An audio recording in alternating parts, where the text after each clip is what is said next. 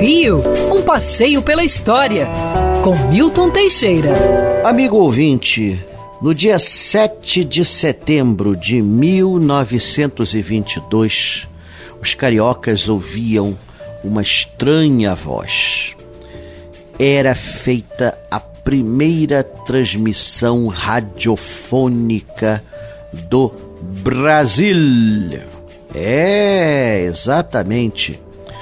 Edgar Roquete Pinto, misto de antropólogo e cientista, montara antenas do alto do Corcovado, trouxera equipamentos dos Estados Unidos e na inauguração da grande exposição comemorativa do centenário da independência do Brasil, o presidente Epitácio Pessoa fez um discurso transmitido pelo rádio para os integrantes da exposição. Sim, porque não existiam aparelhos domésticos e só grandes altofalantes colocados dentro do recinto da exposição. É, não se sabe se por causa do barulho ou pela deficiência dos equipamentos, ninguém prestou muita atenção no que o presidente falou.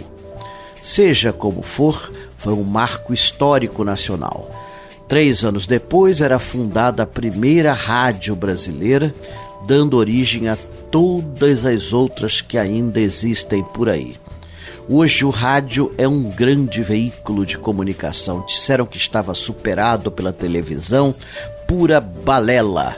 O rádio hoje em dia é um veículo importantíssimo para as pessoas que não podem ficar ao lado de uma TV, para os deficientes visuais.